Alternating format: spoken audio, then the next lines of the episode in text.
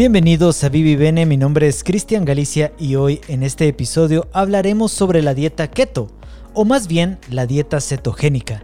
En Vivi Bene tenemos como objetivo acercar a médicos y expertos con nuestros usuarios. Por eso hemos invitado a Ana Valesca Solares, licenciada en nutrición por la Universidad Rafael Andívar. Cuenta con un posgrado en seguridad alimentaria y nutricional por la Universidad Galileo un posgrado en coaching educativo por la Universidad del Valle. Es educadora en diabetes, certificada en dieta cetogénica y un diplomado internacional en dirección de marketing avanzado por la Pan American Business School.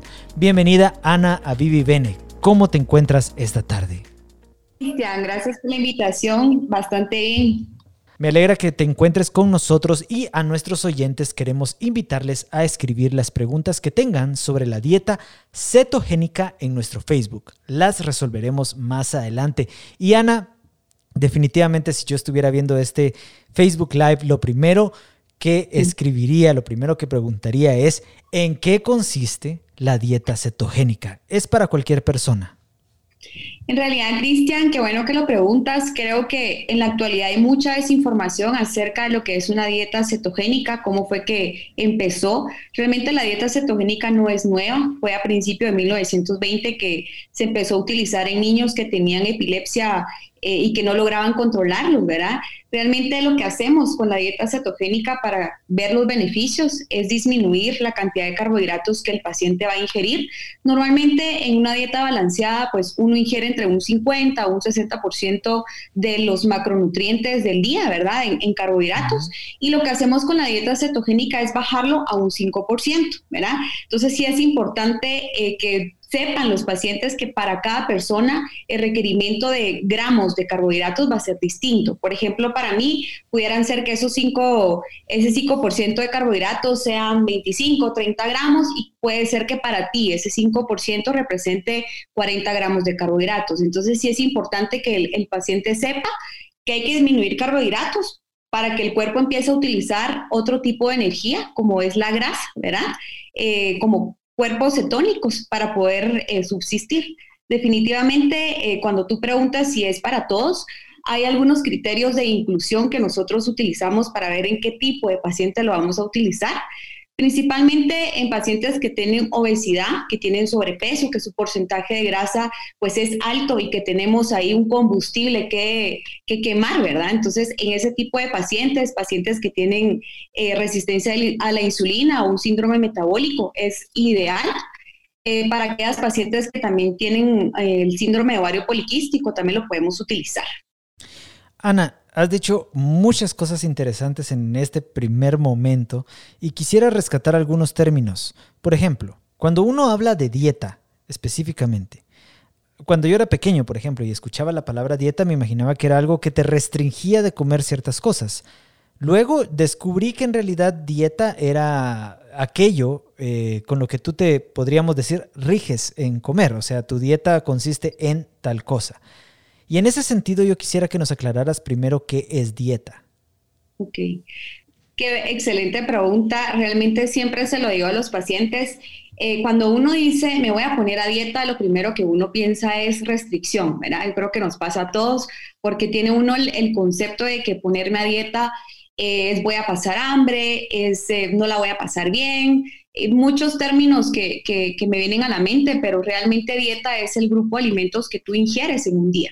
O sea, hay diferentes tipos de dietas. puedes tener eh, una dieta alta en carbohidratos, baja en carbohidratos, libre de sodio. O sea, hay diferentes tipos de dietas, pero en realidad dieta se le llama al conjunto de alimentos que tú consumes durante un día esto puede ser bueno, puede ser malo, puede ser balanceado, puede ser eh, como el paciente lleve el diario del día, ¿verdad? Y ahí está el otro término que has repetido en numerosas ocasiones, y es la palabra carbohidratos. O sea, para mí existen verduras, existen carnes, existen cereales.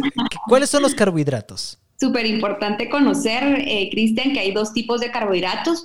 Muchas veces hay pacientes que me dicen, mire, me voy a quitar los carbohidratos, ¿verdad? Entonces, cuando yo pregunto para usted qué es un carbohidrato, Realmente carbohidratos hay los complejos y están los simples. Es bastante fácil identificarlos cuando yo te digo em, un carbohidrato simple, es todo aquel que ya lleva un proceso. O sea, realmente eh, por darte un ejemplo, la pasta, ¿verdad? La pasta ya lleva un proceso que sacan del trigo, eso ya se convierte en un carbohidrato simple.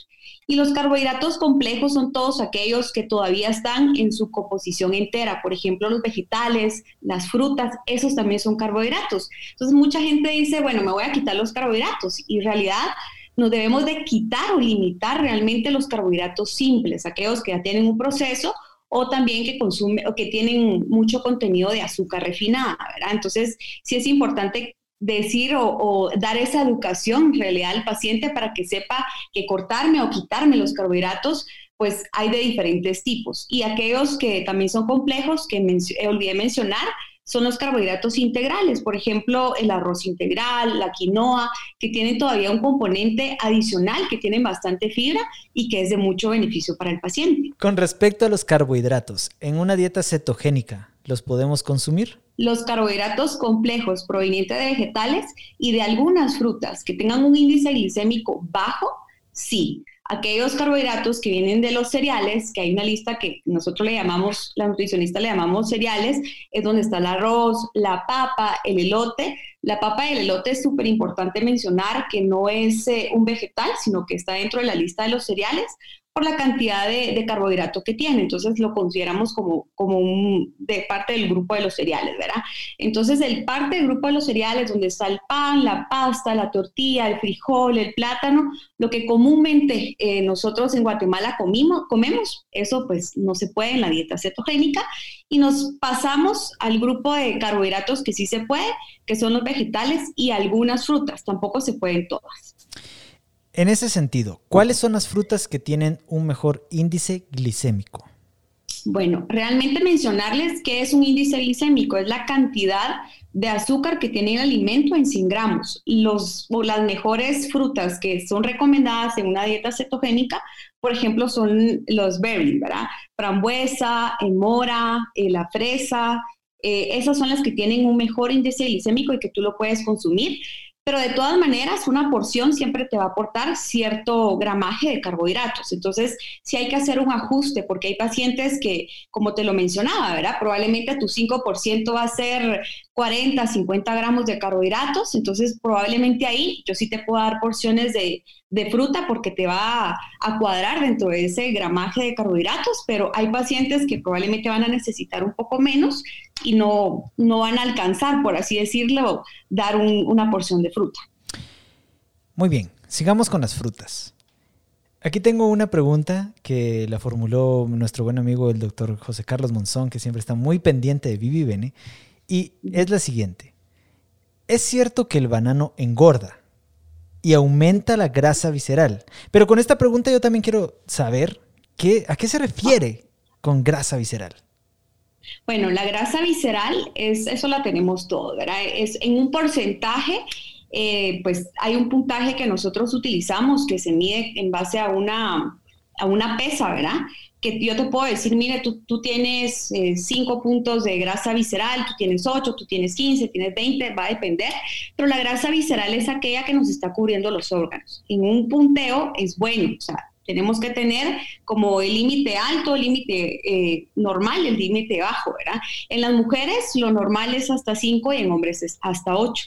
¿Por qué? Porque si tú tienes una grasa visceral arriba de lo normal, esa grasa visceral pues definitivamente va a tener muchas hormonas, eh, por ejemplo, como eh, una insulina que te puede dar procesos inflamatorios o también es un indicador que puedas tener algún problema cardiovascular en algún momento. Entonces sí necesitamos disminuir esa grasa visceral si en algún momento estuviera elevada.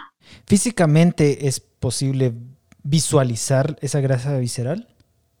Por supuesto, es la que tenemos todos en la, en la pancita. En la llanta. Sí, en la, en la, llantita, la pancita, como lo quieras llamar, hay una circunferencia que, que uno puede, pues, eh, hacerse, ¿verdad? Dependiendo si eres hombre o mujer, diferentes eh, centímetros para ver cuánto es la circunferencia. Y también el, punteo que te va a dar la, pesa es de mucho valor, ¿verdad? Entonces, definitivamente, si tú tienes eh, un punteo más alto, puedes tener alguna probabilidad de pues, que te dé un infarto, que te dé un derrame, algo a nivel cardiovascular. Entonces, eso es súper importante dentro de la clínica, poder medirlo y poder ahí sí que dar un diagnóstico al paciente adecuado. Muy bien, tengo una pregunta desde ya de María Isabel Monzón y quiero aprovechar para invitar a nuestros amigos oyentes de este Facebook Live a que hagan sus preguntas a través de los comentarios de Facebook para poderlos hacer a la eh, nutricionista Ana Valesca Solares. Entonces, María Isabel Monzón pregunta, ¿cuál es el índice hipoglicémico? ¿Y cómo puedo saber qué frutas son mejores para mí?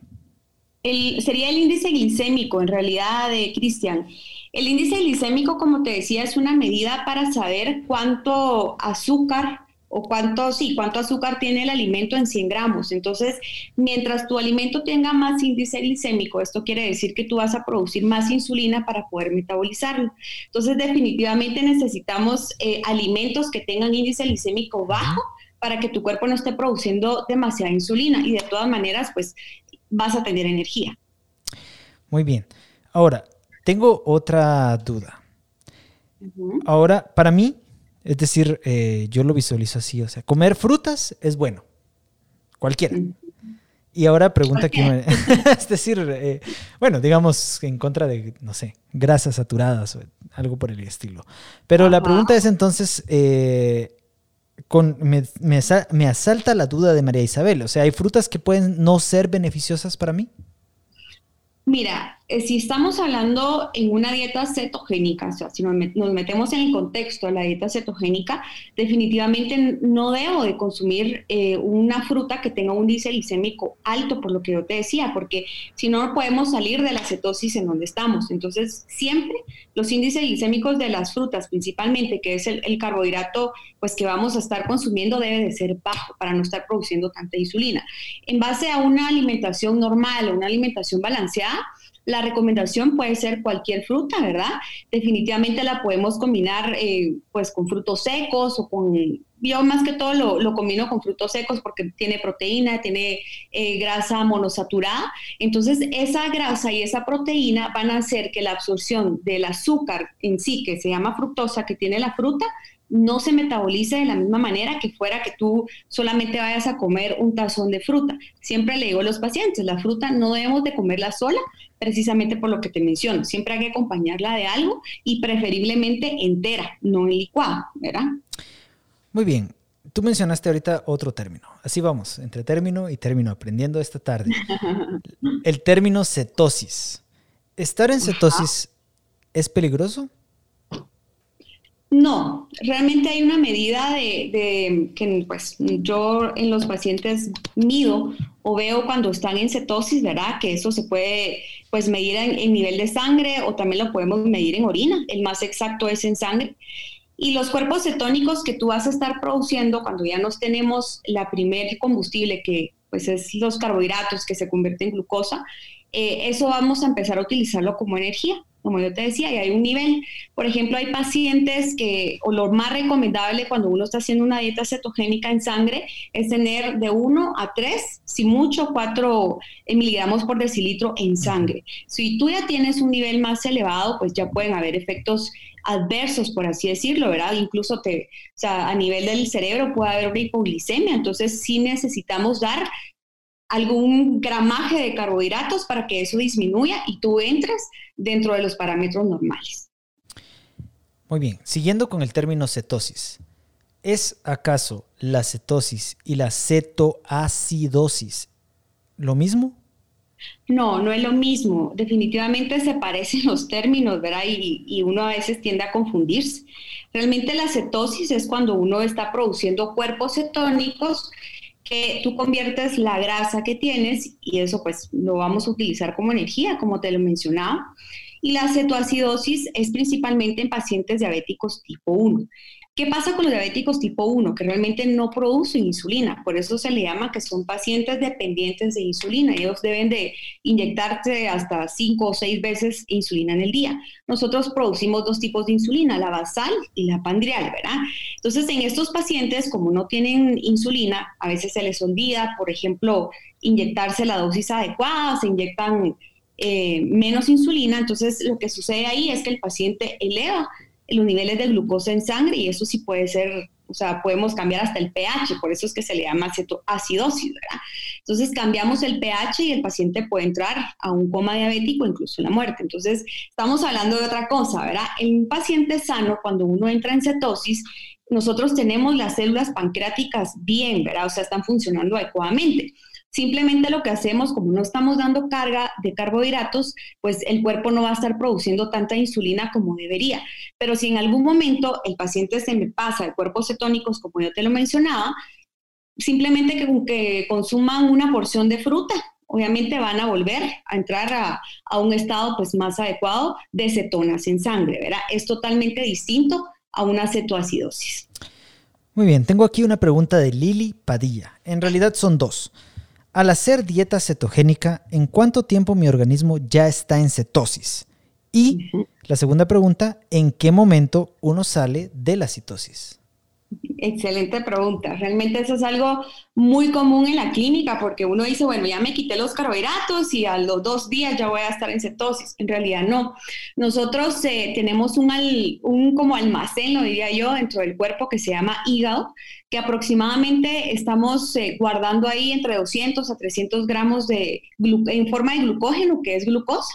Entonces, por ejemplo, si yo no estoy consumiendo los 50, 60% de carbohidratos que yo te decía que es en una dieta balanceada y lo a 5, el cuerpo empieza a utilizar esa reserva que va a tener para poder subsistir.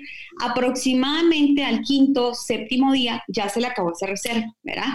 Entonces, ¿qué es lo que hace el cuerpo? Es empezar a producir cetonas, o sea, degrada la grasa que yo tengo almacenada en un proceso que se llama beta oxidación, entro a la lipólisis y esa lipólisis pues va a generar ácidos grasos, lo va a convertir en cuerpos cetónicos y ya lo puedo utilizar como energía.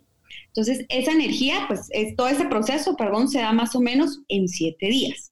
¿Cómo puedo salir yo de la cetosis? Realmente eh, esto es un punto súper importante que lo menciono siempre en la clínica.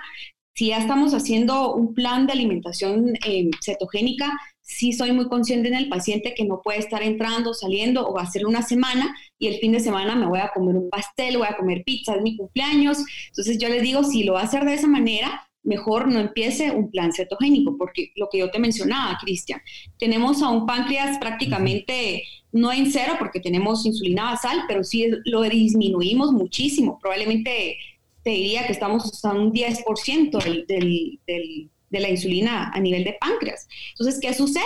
Vengo yo y salgo de cetosis, se me ocurre tal vez con un pedazo de pastel, con un chocolate, ¿verdad? ¿Qué es lo que hacemos? Pasamos de 10 y le damos como un gran golpe al páncreas para que produzca toda la insulina para poder metabolizar el azúcar pues del pastel o del chocolate. Entonces, la manera más adecuada que el paciente debe de salir de cetosis es paulatinamente, porque no puedo pasar el páncreas casi que dormido a estimularlo a un 200%. ¿Por qué? Porque si tú ya tienes en tu genética que tienes probabilidades en algún momento de ser diabético por algún papá o mamá, ¿verdad? Eso se le llama epigenética. En realidad podemos estimular que ese paciente se aproxime, ¿verdad?, a padecer de, la diabetes en una manera más temprana. Entonces, sí es importante mencionar a los pacientes que están haciendo la dieta cetogénica que no van a empezar a hacer la dieta cetogénica y cada fin de semana se van a salir, porque lo único que van a hacer es estar sobreestimulando constantemente el páncreas y eso pues no es sano. Muy bien, ahora que estamos entrando al terreno de otro tipo de alimentos, si practico la dieta keto, ¿Puedo comer cualquier tipo de grasa de manera ilimitada? Excelente pregunta y me encanta. Realmente sí quiero informar, eh, quiero como que trasladar la información a los pacientes que muchas veces están haciendo la dieta cetogénica con tocino, eh, con chicharrón, con crema, todas las grasas saturadas. En realidad, no. O sea, en, la certificación que, yo saqué en la dieta cetogénica no se permite ninguna grasa saturada. De hecho, he tenido en la clínica muchos pacientes que han venido de hacer esa, esa dieta cetogénica con altas grasas saturadas y cuando hacemos un perfil lipídico el colesterol sale elevado. Entonces sí es de tenerle mucha precaución y mucha atención porque si yo consumo no puedo consumir de manera ilimitada las grasas saturadas, ¿verdad? Eso se va a ir a las arterias principalmente y eso ya solo con un procedimiento, con algún medicamento lo voy a bajar. Entonces, sí puedo hacer una dieta cetogénica, pero incluyendo nada más eh, las grasas monosaturadas, polisaturadas, el colesterol bueno que todo el mundo conoce como, este es el colesterol bueno, ¿verdad? Entonces, de esa manera sí puedo hacer una dieta cetogénica sin poner en riesgo, pues, mi salud, ¿verdad? Principalmente. Muy bien, sigamos con las, eh, esas comidas que son parte de la dieta de los guatemaltecos. Por ejemplo, si hago la dieta keto, ¿puedo comer papas fritas con frecuencia y aún así bajar de peso?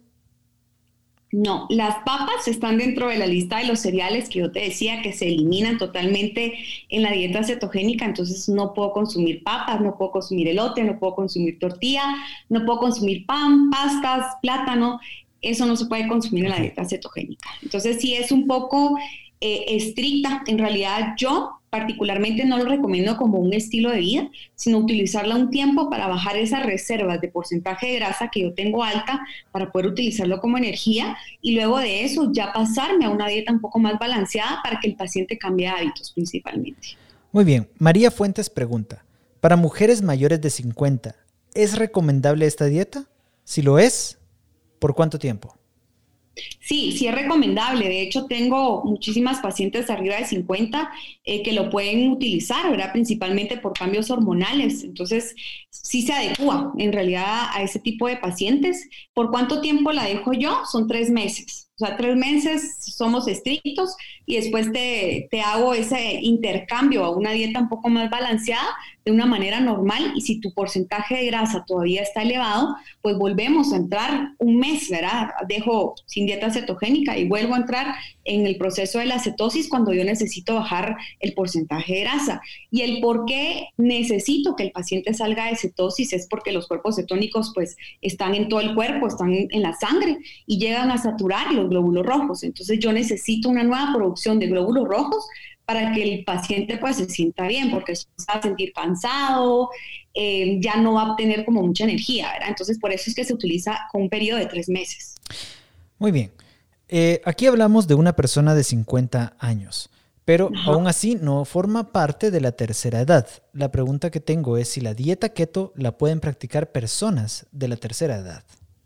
En ese tipo de pacientes yo principalmente sí no la recomiendo. En realidad eh, son pacientes que un metabolismo ya, ya ha cambiado, se vuelve un poco más lento. Puede ser que no procesen o el metabolismo de las grasas no sea lo más adecuado. Hay que verificar si hay algún daño renal, algún daño hepático, ¿verdad? hablando de personas arriba de 85 años.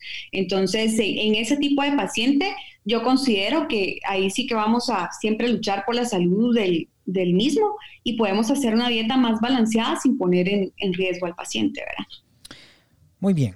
Tengo otra pregunta. ¿Este tipo de dieta tiene otros beneficios además de bajar de peso? Es decir, ¿quitarnos la llanta es todo o hay más? No, qué buena pregunta. En realidad no, o sea, principalmente em, el paciente que va a hacer la, la dieta cetogénica, Em, en primer lugar, la reducción de la insulina, ¿verdad? Entonces, como yo te decía, hay criterios de inclusión. Si yo tengo un paciente que es resistente a la insulina, que está produciendo insulina de, demasiado, entonces, en ese tipo de paciente lo que vamos a hacer es disminuir esa sobreproducción de insulina.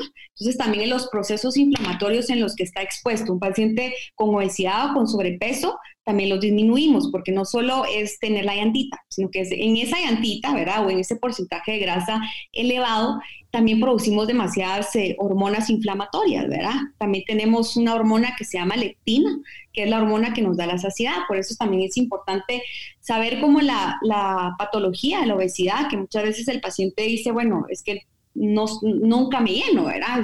Tienen ese, por el porcentaje de grasa tan elevado, tienen una resistencia no solo a la insulina, sino que también a la leptina. Entonces, todo eso va a disminuir. Y de hecho, cuando tú entras en, en cetosis, otro beneficio que tiene es que se te quita mucho la ansiedad, se te quita mucho el hambre porque hay un cuerpo em, cetónico que se llama beta, beta hidroxibutirato, que es como anoréxico, o sea, te quita esa ansiedad de que tú quieres algo dulce, que quieres estar como picando y todo, entonces eso se anula, entonces ya no tienes como tanto, tanta ansiedad por estar consumiendo ese tipo de alimentos. Ese es otro beneficio que también se utiliza, pero lo vamos a obtener hasta más o menos al eh, dos semanas que ya estamos haciendo, no es inmediato, ¿verdad? Sino que a las dos, tres semanas que ya estamos en, un régimen de este tipo, que vamos a tener ese beneficio, ¿verdad?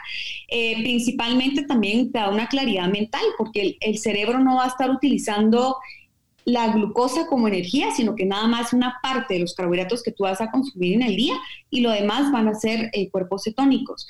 Entonces, los carbohidratos tienen una energía, ¿verdad?, de 4 kilocalorías por gramo y las grasas que vamos a estar utilizando como cuerpos cetónicos tienen 9. Entonces, eh, inmediatamente, pues, la claridad mental o la energía que tú puedes llegar a tener es elevada, ¿verdad? Muy bien. Dijiste que la dieta la recomiendas para unas, unos tres meses como mínimo. ¿Se pasa como hambre? máximo, Cristian. ah, como máximo, tienes razón. Como, máximo, sí. Bueno, entonces, si este es el máximo, eh, la pregunta que todos tenemos cuando hablamos de dieta es si se pasa hambre.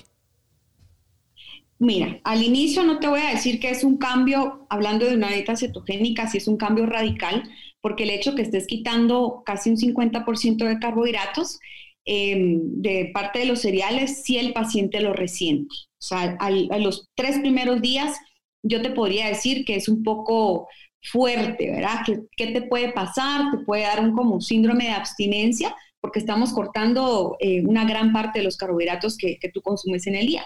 Va a depender de paciente a paciente, o sea, qué tan mal hayas estado comiendo para que te impacte un poco más, ¿verdad? Entonces, al momento de quitar todos esos carbohidratos refinados, al paciente le puede doler la cabeza, eh, puede estar un poquito de mal humor, pero ese proceso o esa fase de adaptación que el paciente va a tener, más o menos dura de cuatro o cinco días, si mucho. Muy bien. Tengo aquí algunas personas que nos están preguntando a través de Facebook Live eh, sus intereses respecto a ciertas bebidas espirituosas. Así que las vamos a hacer a continuación. La primera es de em, Juan Carlos Monzón pregunta, doctora, ¿los licores engordan? Depende. No, realmente eh, sí, definitivamente el, alcohol, nosotros no tenemos una ruta específica metabólica que, que vaya a hacer o a metabolizar el alcohol, pero va a depender mucho de todo el resto de lo que tú comas. O sea, no solamente el alcohol en sí, sino que, por ejemplo, si tenemos una mala dieta, una dieta alta en calorías y aparte le agrego yo alcohol, pues obviamente eso me va a sumar calorías y va a depender del tipo de alcohol, ¿verdad? Hay tipos de alcoholes que se metabolizan de una mejor manera que otros. Entonces, definitivamente, no solamente va a ser la cantidad de alcohol que consumo, sino que también va a ser el resto de mi día. Hay algunos que que obviamente pues incluso son digestivos, ¿verdad? Que eso sí me pueden ayudar, pero siempre va a depender la cantidad. Yo creo que todo en medida podemos tener algún beneficio, ¿verdad? Muy bien, Juan Carlos extiende la pregunta algo más específico. ¿Y la cerveza? La cerveza contiene no solo alcohol, sino que tiene cebada, tiene malta. O sea, aparte de tener alcohol, también tiene carbohidratos, ¿verdad? Entonces ahí hay que tener mucho cuidado, porque muchos pacientes dicen es que tengo la, la pancita cervecera, ¿verdad? O sea, la típica. ¿Por qué? me dicen muchos pacientes, ¿por qué se me va las cervezas al, estómago, a la grasa visceral? En realidad no solamente es por el alcohol, sino por el exceso de, ¿verdad? Entonces, definitivamente si me tomo una, dos cervezas cuando sumo, pues no debería pasar nada, siempre teniendo la mención de que estamos hablando que no es en una dieta cetogénica, porque en las dietas cetogénicas no se puede consumir alcohol, ¿verdad? Preferiblemente, porque si no, sí podemos salir de, de la cetosis. Muy bien. Francisco Zapón pregunta, ¿el whisky está permitido en la dieta cetogénica? No. Así podemos ir cada uno de los destilados y licores toda la noche.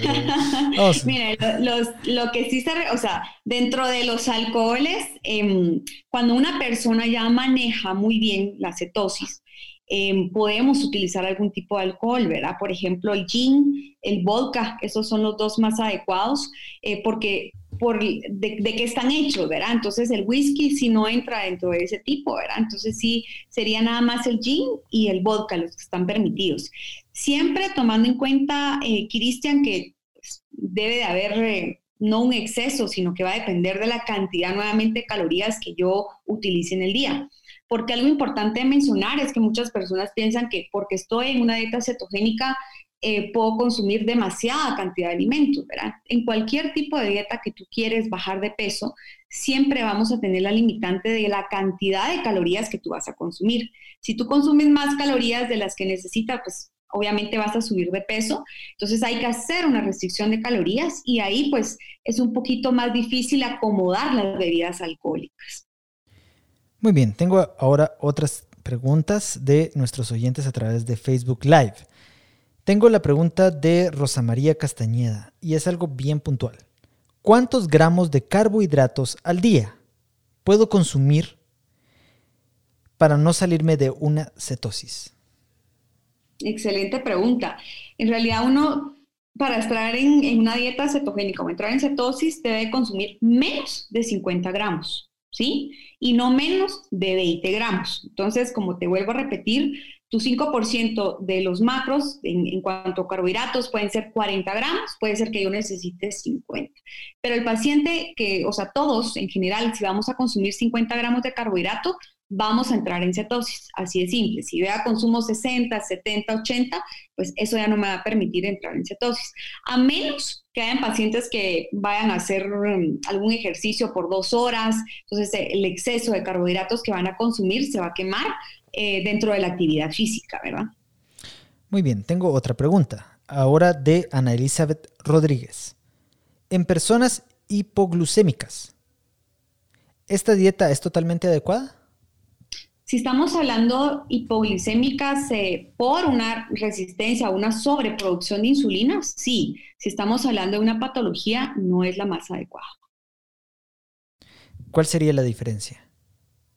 En realidad hay personas que ya genéticamente padecen de una hipoglicemia, em, ya genéticamente, ¿verdad? Que tienen que estar comiendo cada dos horas para no bajar los niveles de, glucosa y siempre tienen que ser carbohidratos complejos. En cambio, cuando yo tengo una hipoglicemia porque mi insulina está demasiado elevada, es lo que yo te decía, Cristian, que el porcentaje de grasa que yo tengo está alto y estoy produciendo mucha insulina y mi cuerpo ya no está reconociendo la cantidad de insulina que yo estoy produciendo y va a estar produciendo más.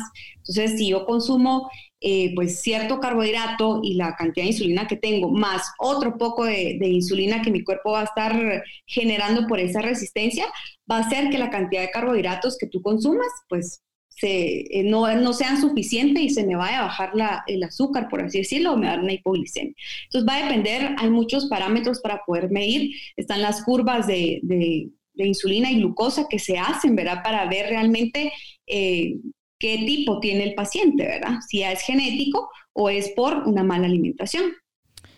Aquí Lili Padilla nos pregunta, ¿es normal iniciar la dieta cetogénica con los famosos ayunos de 16 a 18 horas? Ok, excelente pregunta. Yo en realidad no lo recomiendo porque en sí, en una dieta cetogénica vamos a tener una restricción de calorías. Entonces yo no recomiendo combinar ambos. Hacer un ayuno y entrar en cetosis o estar en ese proceso, en realidad es tener como el cuerpo en demasiado estrés. Entonces prefiero que el paciente se tarde cinco o siete días a entrar en cetosis a que lo haga eh, en un ayuno. O sea, yo en realidad no lo recomiendo porque también en los ayunos eh, si el paciente no está consumiendo suficiente proteína, lo que vamos a estar degradando también es la masa muscular. Hay que tener muchísimo cuidado y no empezar a hacer ayunos solo porque sí, ¿verdad? Realmente los ayunos intermitentes sí tienen muchos estudios, sin embargo, eh, ya se ha demostrado que en una dieta hipocalórica me va a dar el mismo beneficio que un ayuno intermitente. Entonces yo sí prefiero que el paciente coma sus tres tiempos normalmente y que no esté en un ayuno. María Isabel Monzón pregunta, doctora, ¿los licuados de proteínas son recomendables para la dieta cetogénica? No, en realidad em, yo prefiero siempre, en todo principio, no dar tanta tanta proteína, ¿verdad? que viene de la caseína y todo esto, porque si yo consumo suficiente proteína derivada de la dieta, ¿verdad? del pollo, el pescado, salmón, carnes magras, cerdo magro, o sea, puedo llegar al requerimiento que necesito sin estar consumiendo eh, pues este tipo de, de, proteína en polvo, ¿verdad? Que nunca va a llegar a la biodisponibilidad que tienen los alimentos. Por ejemplo, incluso pueden consumir un poco más de huevos o claras de huevo, que estar consumiendo pues los licuados estos o las proteínas, porque muchas de las proteínas también tienen escondido en los ingredientes azúcar adicionales. Recordemos que en una dieta cetogénica pues no debemos de consumir eh, azúcar, ¿verdad? De la glucosa normal, el azúcar, y tampoco derivados, por ejemplo, hay algunos que tienen jarabe de maíz, eh, que tienen dextrosa, entonces también eh, les enseño mucho a mis pacientes a poder leer las etiquetas nutricionales para que sepan de qué se compone el alimento en sí, ¿verdad? Muy bien. Acá tengo otra pregunta de Rosa María Castañeda. ¿qué tipo de suplementos o vitaminas debo consumir en una dieta cetogénica para evitar dolores de cabeza? Increíble y súper importante. Realmente em, estamos quitando un grupo de alimentos súper importantes en el paciente, que son los carbohidratos, que tienen mucho eh, complejo E, tienen muchas vitaminas. Entonces yo al paciente que voy a meter a un plan cetogénico, sí lo llevo a que tome suplementos obligatorios. Si el paciente me dice, mire, yo pues mm, no me gusta tomar eh, ninguna pastilla o no, realmente ese, ese paciente no es para la dieta cetogénica. Para los dolores de cabeza, lo que se recomienda es magnesio, potasio y sodio. ¿Por qué? Porque obviamente en el proceso de entrar en cetosis o utilizar los cuerpos cetónicos vamos a perder muchos electrolitos, ¿verdad? Estos tres principalmente. Entonces sí necesito suplementar al paciente, porque eso ni con la dieta, que vamos a hacer una restricción también de calorías, vamos a llegar a los requerimientos que el paciente requiere. También dejo un multivitamínico, ¿verdad?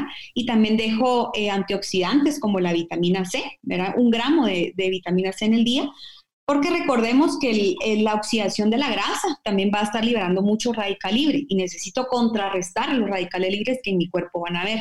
Y por principio, pues no vamos a consumir muchas frutas que tienen muchos antioxidantes y algunas verduras, pero tampoco se pueden consumir en exceso. Entonces sí necesito dar pues ese tipo de suplemento. Entonces estamos con multivitamínico, magnesio, potasio, sodio, ¿verdad?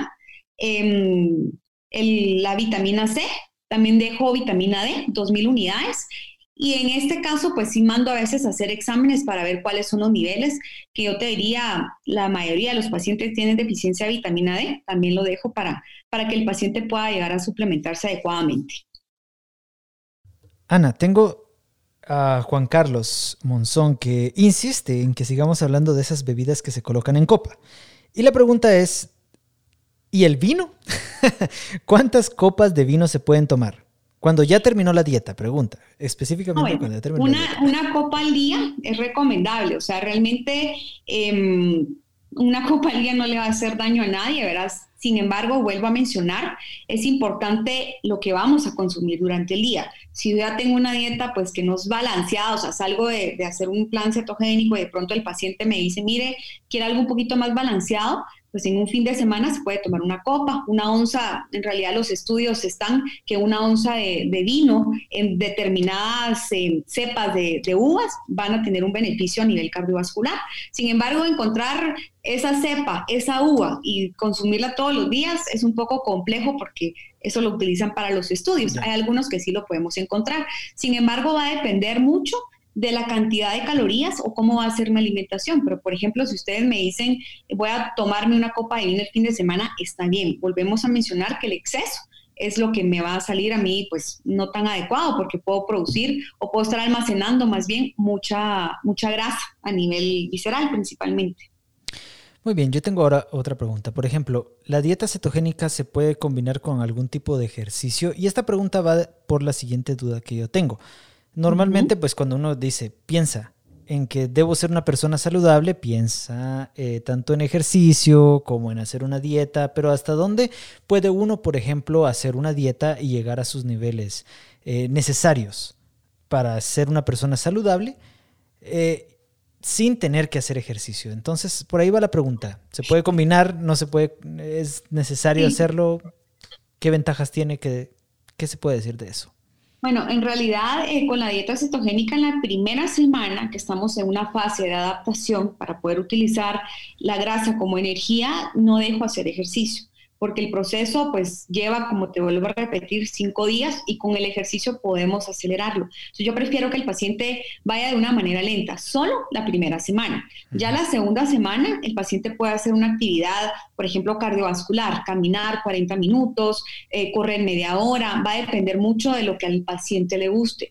Pero yo siempre em, dejo pues la actividad física, no solamente hay que verlo como voy a quemar calorías o voy a tener que hacer ejercicio, ejercicio para bajar de peso, sino hay que ver los, eh, los beneficios a nivel cardiovascular, a nivel de salud mental que me puede dar, porque cuando uno hace ejercicio, pues libera muchas eh, hormonas, por ejemplo, la serotonina, eh, endorfina, todo lo que nos produce como una sensación de bienestar. Entonces, yo sí lo recomiendo que el paciente no lo vea como que lo que tú mencionas, ¿verdad? Bueno, voy a hacer ejercicio, voy a hacer dieta, voy a tomar agua, voy a hacer muchas cosas para estar bien, ¿verdad? Entonces, yo creo que hay pacientes que lo logran todo junto, pero si no hay que ir por fases, ¿verdad? Primero adaptarse al plan nutricional y luego ya incorporar la actividad física.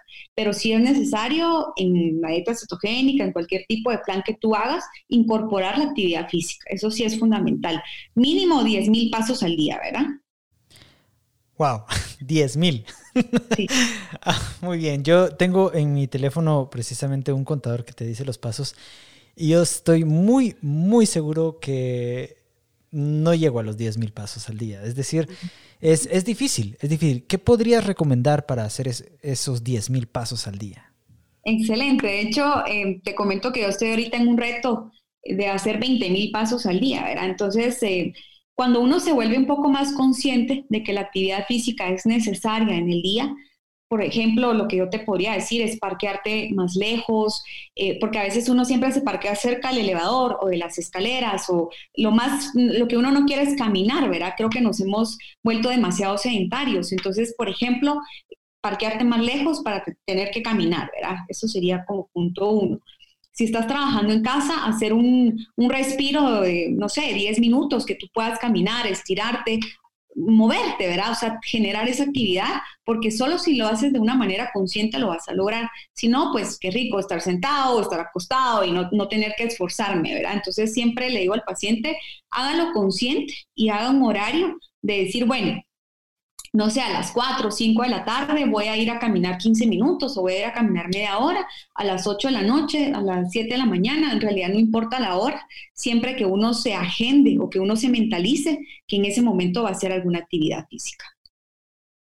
Está bien, muchas gracias. Alejandra Solares dice, muy interesante la entrevista y también quiero agradecer a todas las personas que se han comunicado esta tarde a nuestro Facebook Live de Vivi Bene para hablar con la doctora Navalesca sobre la dieta cetogénica y toda esta información que nos puede ayudar a mejorar nuestra calidad de vida. Tú puedes hacerte fan de Vivi Bene para recibir alertas sobre nuestro podcast que producimos todos los sábados a las 5 de la tarde. Pero en esta ocasión te recuerdo también que visites nuestra tienda vivivene.gt y adquiere tu kit Nueva Normalidad. Tenemos kits para una, cuatro y diez personas. Ana, tú has estado también muy pendiente de lo que hemos hecho aquí en Vivivene y recientemente tú adquiriste a través de nuestra tienda un termómetro.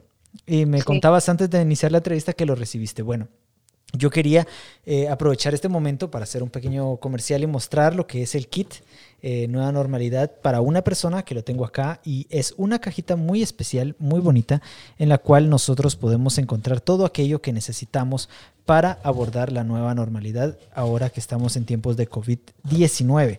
Y si me permites, voy a mostrarlo un momento antes de terminar la entrevista.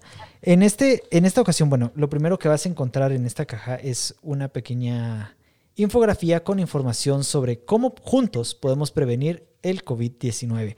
Adicional a eso, bueno, el kit para una persona incluye eh, unas mascarillas KN95, 5 para ser exactos, e incluye también para las emergencias unas eh, mascarillas eh, quirúrgicas como las que estoy mostrando en este momento, que son las azules para aquellos que solamente están escuchando.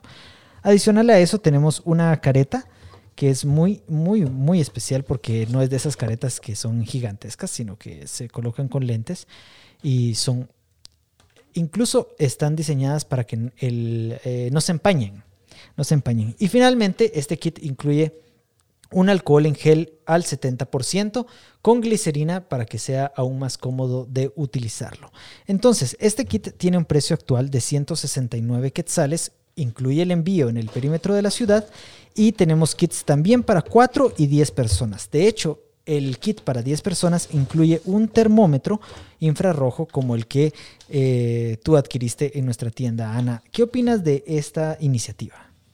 No, en realidad yo quiero felicitarlos, Cristian, porque considero que no debemos bajar la guardia, ¿verdad? Realmente el virus está presente, está afuera y creo que nosotros podemos cuidarnos. al momento que nos cuidamos, estamos cuidando a la gente alrededor. Y yo adquirí el, termómetro principalmente para utilizarlo en la clínica, ¿verdad? Porque pues, sabemos que hay pacientes que, no pueden presentar eh, síntomas más que la fiebre, entonces sí es necesario que nos podamos proteger.